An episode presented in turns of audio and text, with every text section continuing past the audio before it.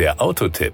Informationen rund ums Auto. Den Begriff Explorer hat Ford für das Topmodell seiner europäischen SUV-Familie sicher nicht zufällig gewählt. Übersetzt bedeutet es Forscherin oder Forscher. Und ganz sicher kann man mit dem Wagen auch problemlos nicht asphaltiertes Gelände unter die Räder nehmen und erforschen. Das sieht man ihm auch an.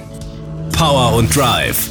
Ford hat dem Explorer einen Plug-in-Hybridantrieb spendiert, der mit einer Kombination aus einem 3 Liter großen Ford EcoBoost V6 Benziner und einem Elektromotor eine Systemleistung von 457 PS generiert. Fast noch beeindruckender ist das maximale Drehmoment von 825 Newtonmetern bei 2500 Umdrehungen.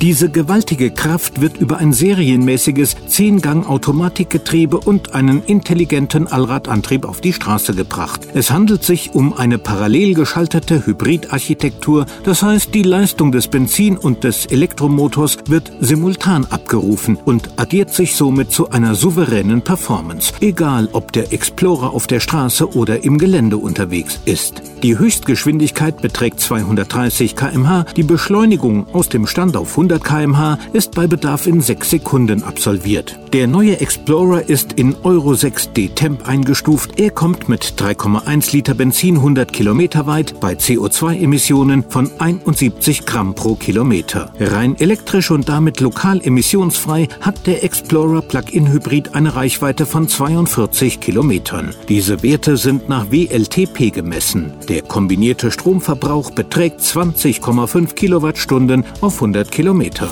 Die Kosten. Einen kleinen Wermutstropfen kann ich Ihnen nun nicht ersparen. Der Ford-Händler überlässt Ihnen den Wagen eigentlich nur gegen eine Mindestzahlung von 76.000 Euro. Das ist die unverbindliche Preisempfehlung der Fordwerke GmbH. Aufgrund eines empfohlenen Aktionsnachlasses wird der Händler Ihnen den Wagen aber schon ab 68.790 Euro anbieten. Wenn dann ab Juli die Mehrwertsteuer gesenkt wird, macht sich das natürlich nochmals deutlich bemerkbar.